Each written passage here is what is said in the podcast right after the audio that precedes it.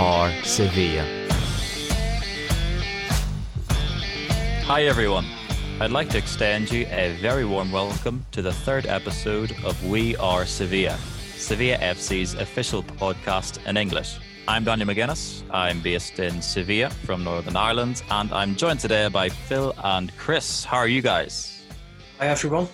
Uh, it's Phil Thomas here, and I'm based in Liverpool at the moment. And tonight, yeah, I'm very well. How are you doing, Chris? Hey, doing well, guys. It's uh, nice and sunny here, 89 degrees Fahrenheit. I know you British guys don't know what that is, but uh, it's hot here on the east coast of the United States. So, uh, doing well, guys. Thanks for having me again. That's one. Good stuff. Good to hear that you're all doing well. And yeah, today we have a very special episode as we're joined by Yusuf Arslan for our first ever fan interview. This is something we want to do on the podcast. You know, we want to hear from you guys, our listeners, on how you got into the club and your thoughts on the team. How, how are things, Yusuf? How are you doing? I'm good. Thanks. Uh, thank you for having me in the podcast. Yes, and uh, I hope that uh, this episode uh, will be fun with you guys and uh, to the Moroccan uh, Sevillista and for other Sevista from all, all around the world. Absolute pleasure to have you on, Yusuf. Can't wait to hear your the stories. And yeah, well, Chris, thank you for getting Yusuf on. And yeah, let's get let's get stuck in. Take it away, guys. Yeah, so Yusuf, uh, we've known each other for quite a while now. I think we met on Facebook just randomly uh, uh, from probably uh, Sevilla uh, feeds or something, and then you know we messaged, had a good relationship really been an awesome pleasure getting to know you over these years and and if you could you know give us an idea of how somebody from morocco becomes a sevilla fan well my story with sevilla is a little bit different from you guys uh, me, I start uh, I start as a Sevilla fan by mistake. Yes, sometimes the biggest uh, love of story uh, begin uh, by mistake. And when I was really uh, like 45 years old, I was watching a football game with my dad, and it was a Sevilla derby. And here in Morocco, we have like an important game, is the Casablanca derby. It's between the Wydad, who is my team, and the team of Yacine Bounou as well and the other team of the city is the Raja, and uh, the teams were the same color as Sevilla and Betis. So I start like uh, cheering for Sevilla because they are uh, they wear the red and white uh, T-shirt like my team Wydad, and then I start following them every week, and then I start loving the team, especially Davor Šuker, who was my idol growing up. So that's why, how I start loving Sevilla.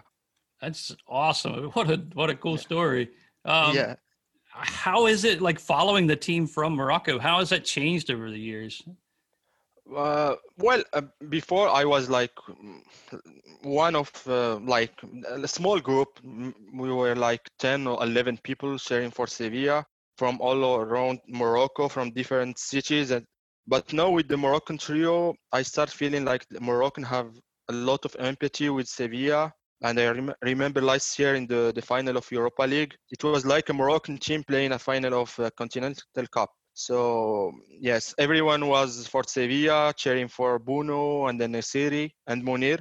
And even the Peña here, we have a Peña in Morocco, uh, uh, who is the first Peña in the Arabic world and uh, in Africa. So now we have really uh, more and more members in this uh, and as well we're trying to organize some events. Like now we have like biannuary events. So we can promote sevilla in morocco and we have more fans. So that's we are working on it. We have like we try to do some event like playing uh, games against some some other uh, peñas making like to show that sevilla is a thing in morocco now with the moroccan trio and uh, our new moroccan fans that's really cool with the the Peña. I mean, it's unbelievable how the players can can bring a country together and, and become fans. And um, you want to talk a little bit about those three guys that, that we've got on the team now, and and and maybe can you kind of contrast like where we are as a fan base in in Morocco prior to their arrival and then post their arrival? It'd be kind of interesting to find out. Okay, so before Bruno and uh, and then came to Sevilla, uh, I think uh, here in in Morocco the two teams is uh, Barcelona and Real Madrid, and there's a little bit of fans from Atletico Madrid. But yes, before I was trying to do like some some meetings or something uh, about Sevilla to watch a game together, etc. But uh, in the final, I, I was not able to to have a lot of people. Yeah, uh, sometimes I go with uh, your friend uh, Ryan, who is a member of uh, Monchi's Men, because he was working here in Morocco. So uh, we was watching games together, but it was so difficult to to find fans. And after we got like uh, the Moroccan trio, we started having more more fans and more people who who like Sevilla and they're willing to watch Sevilla games. So yes, and even in, uh, in the social media, I think uh, you can see that in uh, in Facebook and Instagram there are a lot of Moroccan commenting the the posts of Sevilla, and uh, you have a lot of Moroccan followers in Twitter. So I think that with the Moroccan trio, we have a lot of fans, Moroccan fans with Sevilla. That's that's really good to hear, and I know Daniel's talked a lot about you know the Moroccan fans on Facebook and uh, just how active they are on on any post that where those three come up. They're they're always uh, uh, post you know commenting and and liking the post. So it's awesome to see. It's, it's it's just really good to see Sevilla growing in in all countries, not just in Spain, but and yeah. you know all over. It's it's amazing. Uh, yes, and I remember like three years, uh, four years ago, Sevilla played a game here in Morocco in Agadir. It was a friendly game between uh, Sevilla and uh, a team in Morocco is called Hassaniyet Agadir, and in the stadium, I think it was not more than 5,000 uh, uh, spectators in the in the stadium. So it was really a little um, little fans in the stadium. And now I think if if Sevilla came to Morocco, for sure we will have like a full stadium. That's how how is the the impact of the Moroccan trio in Sevilla. I bet that's awesome, man. I I know that you know prior to COVID, you were traveling to Sevilla quite a bit and even away matches, if I'm not mistaken, to, to watch the team play. Yeah. Can you can you give us a little bit of uh, information about you know those times and what kind of yes, the of links course. that you went to, right? Yeah. Well, well, here in Morocco is so um, easy and cheap to to to fly to to Spain, especially with the famous um, Irish low cost airline. I don't know if uh, we are allowed to say the name here or no, but I think you know it. Uh, so it's so cheap and easy to travel from Morocco to to Spain and to the other uh, cities in Spain. And yes, I think the first game I've been uh, in Spain it was like uh, it was like five or six years ago. It was in in um, it was a Sevilla derby in Sevilla, and uh, it was the last derby of Jose Antonio Reyes, and we we won 2-0 and it was a huge um, uh, event for the Sevilla Sevillista around the world because I met uh, uh, some guys from the Peña Sevilla in Paris, some guys from the Peña Sevillista of Scandinavia. I think you know him. He's Johannes. So it was like a big gathering of Sevillista from all around the world.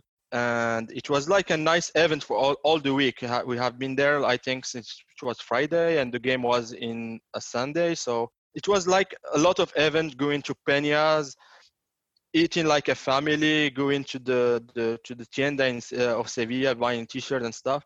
So I think for me, the thing that I, I, I love the most about Sevilla is like a family. Everywhere you go there, every Peña you go, it's like a family. Ah, you are Sevillista, so you, you are like my brother.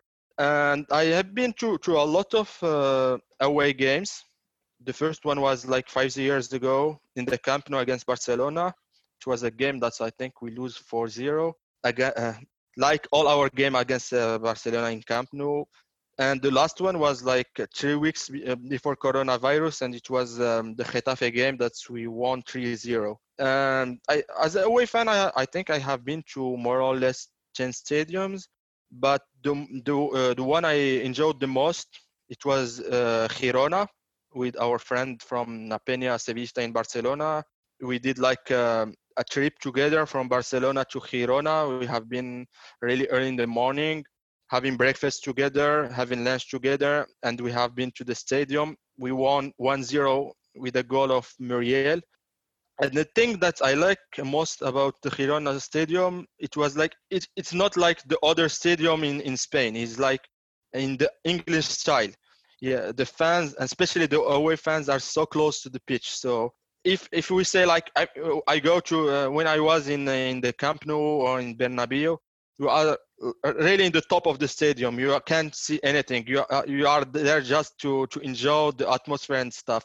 But the the stadium of Girona it was so special because he was English child and yes, and the the, the last game in in Getafe it was great as well it was with the other Peña with La Peña Sevilla in Madrid, and we had like a lunch together. We have been to the stadium. It was really a great experience. And outside Spain, I have been to, to a game against Bayern München in the quarterfinal of Champions League like three years ago. It was a draw. I, I miss a lot those times uh, as away fans and uh, in the Sanchez Pizjuan. And I hope that thing, things will be better soon. So we will be able to, to travel again. Yeah, I know you're itching to get back over to Spain. We've talked about that a little yeah. bit on Facebook. So I know you just can't wait to get back. So yeah. Oh man, yeah. I think we're all ready for that. Those times. Uh, it was kind of cool to see fans back in the stadium uh, here recently. And, yeah. Um, I can't wait to see the the fans in the stadium. What are some of your favorite moments through the through the time of of Sevilla? What you know, what sticks out more than anything to you? I guess.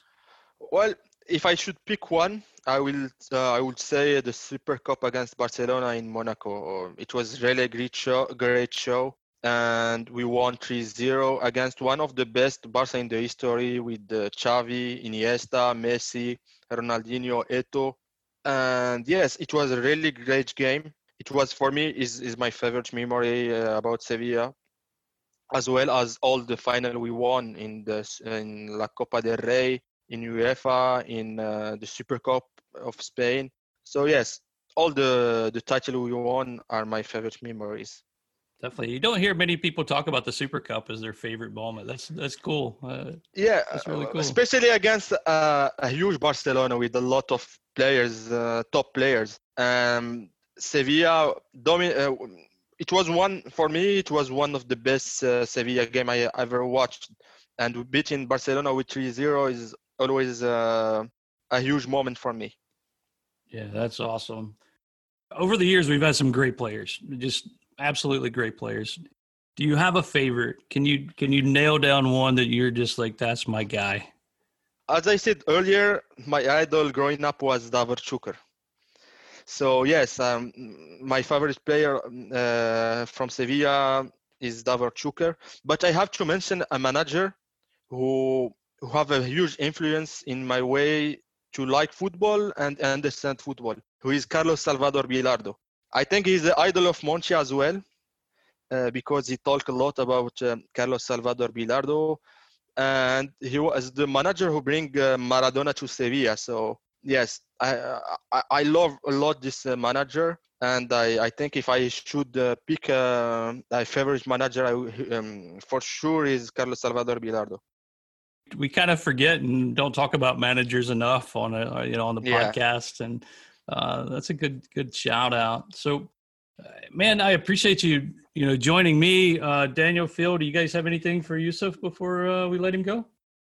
No just that was a very interesting story. Yusuf it was great to hear things, I guess, maybe from a little older perspective. Obviously, me, Phil, and Chris, we've been speaking a lot about recent memories in Sevilla FC history with the recent Europa Leagues, but it's great to hear about, you know, how Šuker was your favorite player, the role Bilardo had, and obviously, you know, I think you're right. That 2006 Super Cup win, 3 0 against Barcelona, it certainly got to go down as a highlight. Maybe it's not the most prestigious trophy in the world, but, you know, certainly a wonderful performance, as you say, against the team with, uh, you know, Ronaldinho, Messi to beat a team like that 3 0 certainly impressive. And I know is is interesting just you know hearing from a, a, a Moroccan because that's something that I know me and Phil have noticed uh, a lot this season. Kind of the uh, the influx of Moroccan supporters we've seen, particularly on Facebook. Uh, what do you you've noticed that, haven't you, Phil? I'd say definitely. Like I think back to the start of the season, we might have had 550,000 followers on Facebook, and that's maybe about 700,000 now, and almost all of them have come from Morocco. So it's clearly a hugely important part of our growth online at the moment. Yeah, no, certainly, and here's to that keeping growing. Obviously, it's it's fueled by the by the trio, as you say, by Munir and Asiri Bono. Know what a pers- And, what a uh, and the other player who is now in Ajax is uh, Idrissi. He's a Moroccan as well. Of so course, yeah. yeah. Shame that Idrissi didn't see the game time that perhaps he hoped for. You know, let's Yeah. see what happens with him next season. That would have been even great to have. Uh, you know, to have a quartet of uh, Moroccan players, but exactly. Yeah. but yeah, no, Yusuf, just thank you so much for your time and to all the listeners. Yeah, this is our kind of idea. We want to get you guys on and to hear how your Sevilla FC story started. So yeah, thank you, thank you very much, Yusuf. Thank you for having me, and I hope uh, that's uh, it was interesting and it was fun. Without a doubt. Now let's go finish the season off Sunday with a win. What do you say? Well, I hope so, especially if Barcelona didn't manage to, to win in uh, in Saturday. So if we win Alaves in the Sunday, we will be sure, I think because I think we have just two points of difference between us. No. Yep, just two points. Mhm. Yeah, Yeah, so, yeah, yeah. Barcelona will be playing first. So yeah, we'll be able to know if that's possible Yeah. come Sunday. So yeah, if Barcelona lose uh, Sa- Saturday, we should win uh, Sunday. So we'll be third. So yeah, finger crossed. Yeah. Hey, before I let you go, one question. Um, Yeah. You know, uh, how do you think the season went this year? What's your thoughts on the season? Well, I, I, I think that's we are so unlucky because when I go back and I see every moment that's uh, it was between us and the title or uh, something in uh, the Super Cup against uh, Bayern, the the, the the the ball of Nesyri in the last minutes of the game against Barcelona in La Copa, the penalty of Ocampos um, in in Dortmund. Uh, in the last minute we got like an opportunity but uh, we didn't manage to score it in the liga when we see the the the, the game that uh, we lose or we lose points it was like with the three um, teams in the last of the of the of the la liga with elche with uh, valladolid with uh, eibar. I think if we won those games against eibar elche and valladolid i think now for sure we will be the, the champion of la liga. So I think it's, a, it's a, it was a great experience for the team, and I hope that next year we can do something better. But for sure, I'm so happy about the season. We are in the Champions League next uh, next season. Uh, we played uh, a great uh, campaign in uh, in Champions League. We had the semi-final in uh, in La Copa del Rey. So we hope that next season uh, we will win a title at least. But I'm so happy with the team. Man, thanks thanks again. Uh, it's been nice talking to you, my friend, and we'll talk soon. Thank you, thank you. Ciao. Yeah, guys, that was a really interesting discussion we had there with uh, Yusuf. And now let's move on to our usual section where we kind of, you know, run over run over how the team's doing, past matches, future matches, and just all things Sevilla FC that's went on in the week. Last week we discussed the team's recent fortunes. You know, seconds away from beating Madrid, solid win against Valencia. With the win against Villarreal, that would have broken the points record tally in La Liga with the games to spare. But I think, as we all know, that didn't turn out to be the case. You know, very disappointing 4 0 defeat. Uh, Ex Sevilla man Carlos Bacca getting a hat trick, and Diego Carlos, another Carlos, getting sent off. So the match was a shame. But I think the first half, guys, what did you think about the first half? Because Lopetegui came out after the game and he said that might sound a little bit weird to say it, but it was one of the best first halves of the season. Well, that's what Rakitic said in an interview today. He said the the first 35 minutes could well have been the best 35 minutes of the whole season. But but if you don't score, then you can just get punished so so easily. And by the sounds of it, because unfortunately I couldn't watch the match on Sunday, so by the sounds of it, Villarreal took the first chance and just went from there. No, I was just saying it was interesting because I mean they are kind of right. I mean we had 14 shots total, five on target. Uh, we had 67% possession and 95% of our passes were completed successfully in that first half. A total of 342 total passes in the first half. So the team was kind of gelling and we had some good looks. I mean there was a uh, chance from Ocampos. There was uh, the chance with De Jong on the header. So there was a few really good chances to score. We just couldn't do it. And I think the team after they got uh, after Villarreal got the first goal by Bacca, they just kind of shut down a little bit, and then from then on, it was just all Villarreal.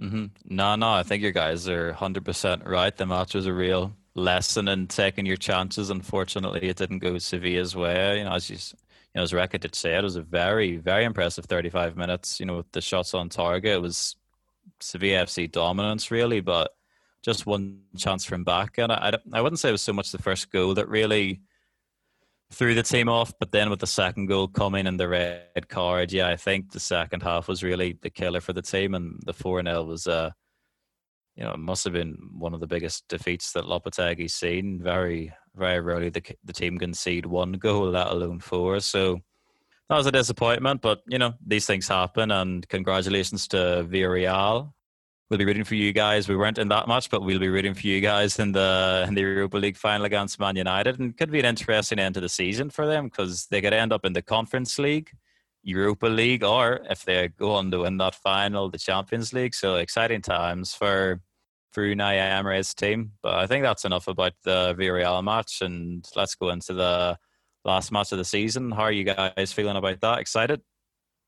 Definitely. I think the of course, if we do win this game, we will set a record points tally in the club's history. So I think the team will be very much up for it. And of course, Alaves might not be the easiest game based on the recent form, particularly since has become manager.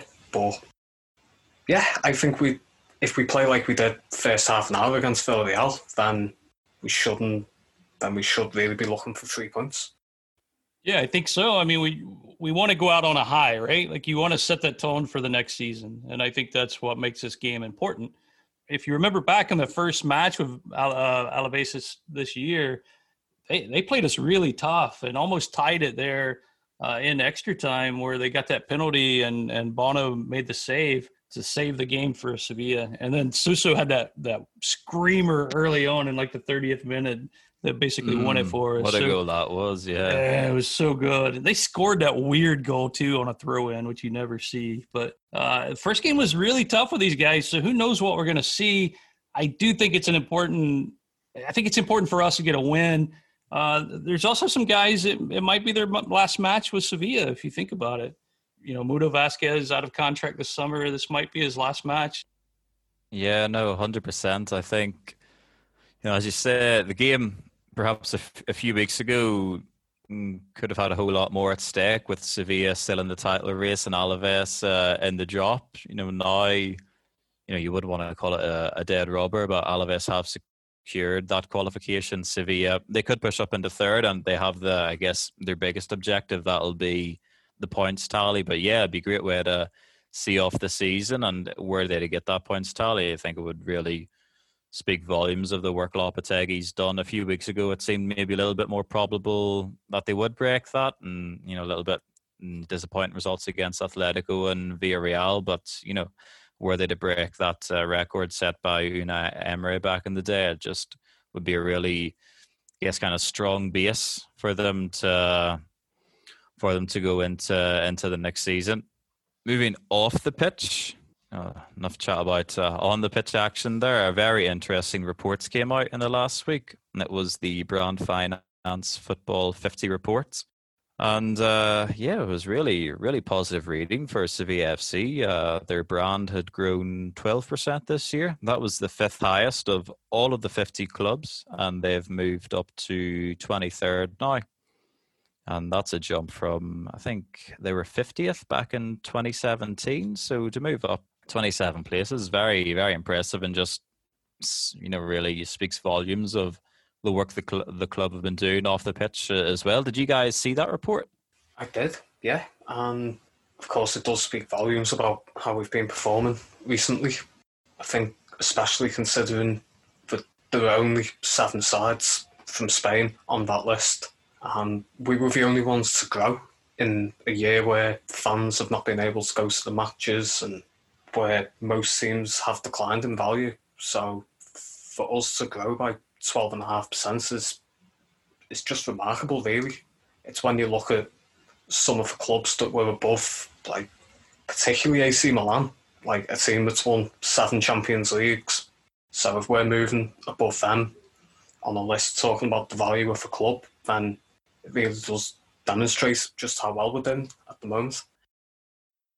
The big losers were actually the ESL clubs, the 12 members who wanted to break away. They all saw, I think, Man City, I think they escaped with only a 1% loss in their brand value, but I think the other ones like uh, Madrid, Barcelona United, who are still in the top three, obviously the real giants of the football brand, but they all lost about 10. I think in, in United's case, it was 14%. So, yeah, off the field values as well.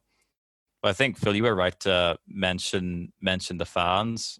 I think in the, in the report it said that uh, branding was down 11%. And I remember a report that came out I can't quite remember if it was this year or late last year. And know Sevilla were the only, the only club out of what the reports are considered to be the big clubs. So I don't know your top, uh, your top English clubs, your top Italian clubs, your top Spanish clubs. So Sevilla were the only one to not uh, post a loss in revenue. So the coronavirus has obviously hit uh, football very hard. But yeah, Sevilla seemed to have weathered it and just uh, really speaks uh, the volumes of the work that uh, Monchi's been doing. So well done to him. Yeah, without a doubt. And to, to talk about the brand a little bit, uh, so recently there was a Amazon store created. Sevilla's created an Amazon store, and it was only available in the UK. I just got notification uh, like a week or so ago that it's available in the US now. I made a purchase the other day, and I got my stuff two days shipping, of course, from Amazon and I'm wearing it today. It's it's unbelievable, good stuff. Uh, not the official kits, you can't get those in uh, here in the U.S. still without going through the Spanish store. But you know, just talking about branding and, and making it easier to get equipment and uh, you know things that we can help promote Sevilla here in the U.S. by wearing it. Uh, it's been a that store alone is just it's huge. I think it's huge. Uh, and it just goes for to show, you know, and it matches what we're doing on the field. I mean, our coefficient's still in the top ten of UEFA, so uh, we're doing well as a team overall. I think. You know, certainly, I think it's been a quite quite an important year, quite a positive year for the Sevilla FC brands. You know, performances in the Champions League are only going to help that, and I think the club. Uh, I know with me and Phil we're working on the English side of things, but it's not just English that the club are focused on. They've also got uh, accounts in Japanese, Chinese. Just today I saw that uh, their first ever direct on Weibo got, I think, I think the peak uh, viewers was 400,000 and 5 million views in total on the video. So yeah, not just not just in Europe and North America are we seeing the rise of Sevilla FC and I think as we as we get those more consistent CL finishes, that's you know it's why not? I think that's you know it's what all the big English clubs and what Atletico Madrid and Barcelona do. So slowly but surely, we're we'll be seeing Sevilla pushing into that kind of realm of things. And I think particularly with the new TV deal with ESPN in North America, particularly at a time when you see the, the rights deals for the Bundesliga and Serie A, they've actually decreased. So for La Liga to secure a large deal with the ESPN in the US, and I'm not sure if Canada's involved, but but that would be really big for the club if they can continue to qualify for the Champions League every season. That that deal is huge for the U.S. market. I mean, I've had many issues getting to games. Even this week, we've had issues getting you know watching a game live. So um, it's absolutely enormous, I think, for the for La Liga in itself because it's going to expose some of these other teams like Sevilla that are never on TV per se here in the U.S. They're going to get exposed, especially when they're playing Barcelona and Real Madrid. Those games are going to be on ESPN, the actual cable channel, not the ESPN Plus, I'm sure. So you know you're going to get a lot more viewers. They're going to be checking us out, and I think it's just going to have a huge impact on the growth of the club. Mm-hmm. Certainly, that uh, deals very exciting times for the club, I know the club have a have a deal with India where the where all of the La Liga games are live streamed on a, on Facebook, and certainly yeah, now that we have a wider influence, a wider market in America, it'll be it'll be exciting to see what happens next season. Perhaps we'll have the game, we'll ha- we'll have uh, Americans come into our comments like we have the Moroccans this season.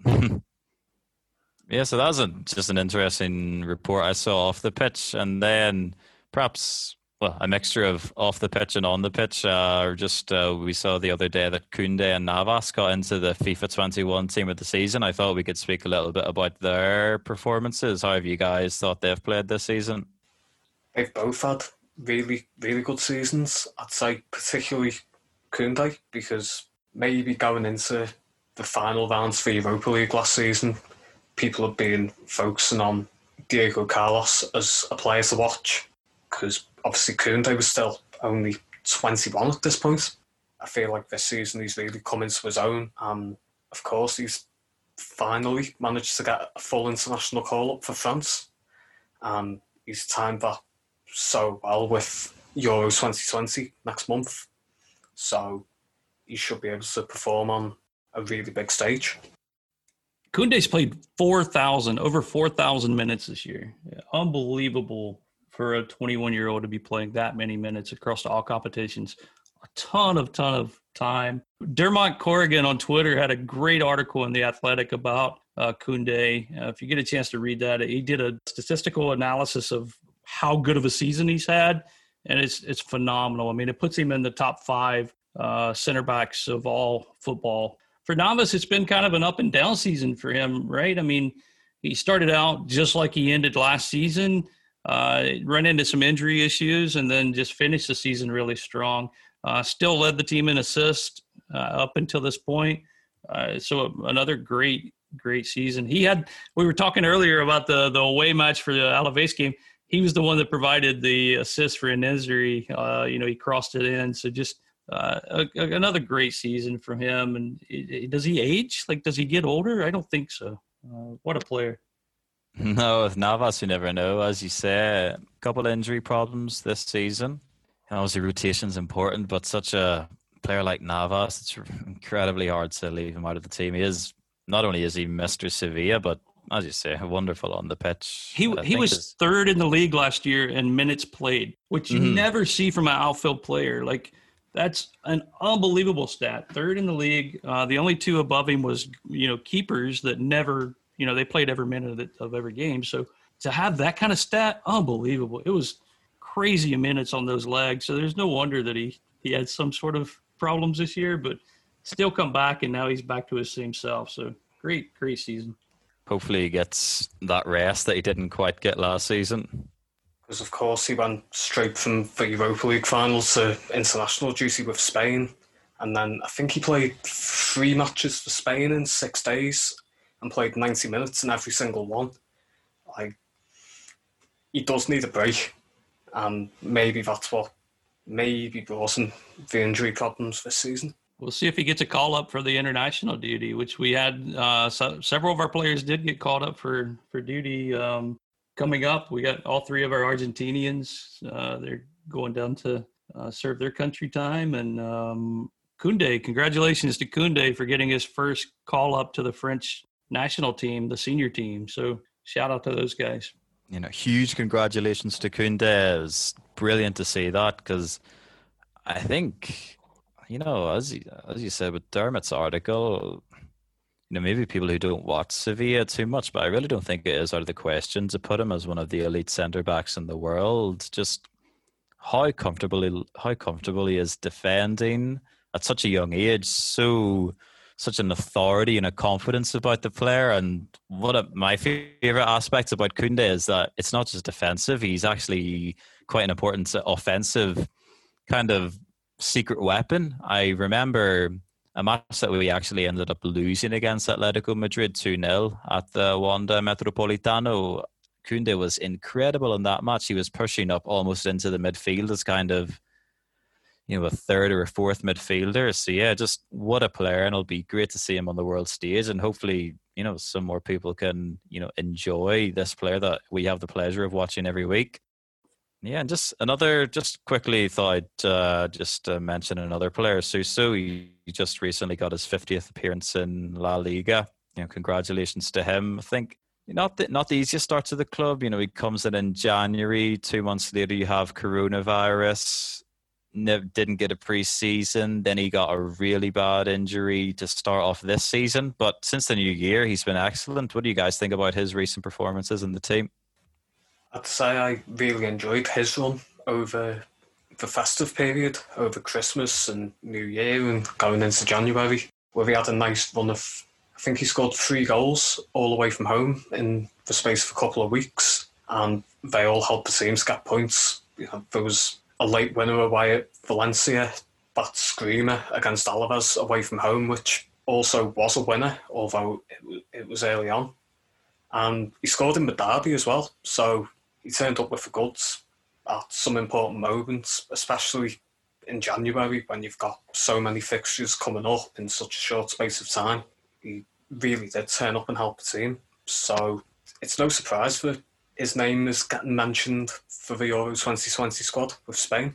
He's had a good season. He's, um, I, I think he can still go above and beyond, right? Like I think, I think we haven't seen the best from Suso. I think he's had some great performances. I, I think he's still got another level that he can reach, and I'm hoping that next year he does that. Mm-hmm, definitely. I think, yeah, he did do an interview a couple of months ago, just after, as Phil said, this incredible festive spell that he had, where he said that kind of, you know, coming in at that time and then coronavirus and the injury was kind of, you know, it wasn't the easiest start to the club. And since then, he had been feeling a lot more a lot more confidence, a lot more confident, not just in his own play, but as how Lopetegui envisages that he fits into into the system. Yeah, so hopefully next season Suso can push on from that right wing spot. You know, he's such a such a creative talent. That left foot is is excellent. So here's hoping he can provide many more many more assists to Yusuf next season. And just speaking about Yusuf, before we finish off, you know, it's Sevilla FC. We couldn't we couldn't go without mentioning the Europa League in an episode, and yet again, seems like every week we have another anniversary. It's the fifth year. It's the fifth anniversary of the of the night in Basel, where we came out uh, on top three one against uh, Liverpool. Do you guys have any memories of that night? I do remember watching that match with some friends, and of course, with my accent, some people can can maybe think about which team I support, but it was a very enjoyable night. And yeah, it was just a really enjoyable performance to watch, even though I had no connection to Sevilla at this point. Yeah, I actually watched that one at a bar with uh, Yusuf mentioned Ryan earlier.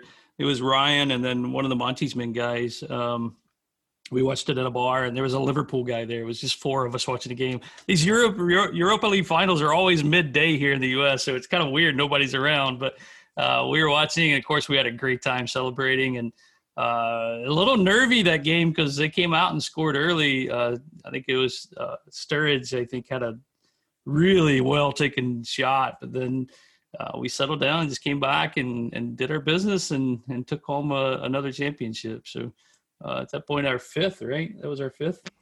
Yeah, yeah, that was the fifth one and the third in a row under under Unai Emery.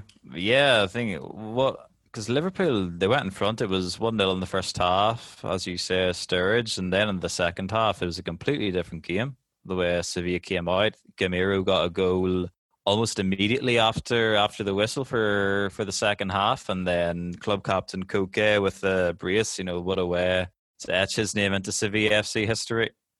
That he played the game of his life that day. Two goals, just unbelievable. The game he had, just crazy he took that one right off of Vitolo's foot foot too to score. It was uh, you know I I think Vitolo was ready for the shot, but then Coke just came in from left like he was playing on the left side, which he normally plays on the right, and and scores it with his right foot. So unbelievable game that was, and uh, Coke with the game of his life.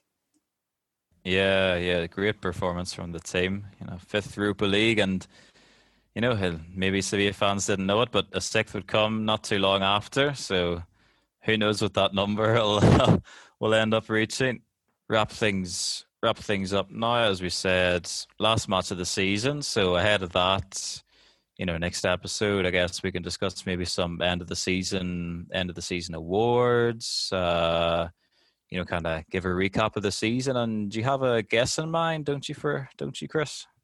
Yeah, so uh, Yusuf kind of previewed it earlier today. Uh, Johannes is going to join us next week from from Sweden, so uh, we'll get the Swedish perspective next week. Mm, looking forward to looking forward to hear that. It was really great to hear from Yusuf today. I think this entire season, I've been noticing just the uptick in Moroccan support of the club, and it was great for the first time really to hear from one. You know, to hear to hear from him that there's peñas in in Morocco that organize things. It's really exciting times for the club, and let's see let's see what uh, what the story is in Sweden. You know, uh, interesting country. We get to good to hear from that. But yeah, I think that brings things to a close. Do you guys have any parting comments? Happy birthday, Mbia.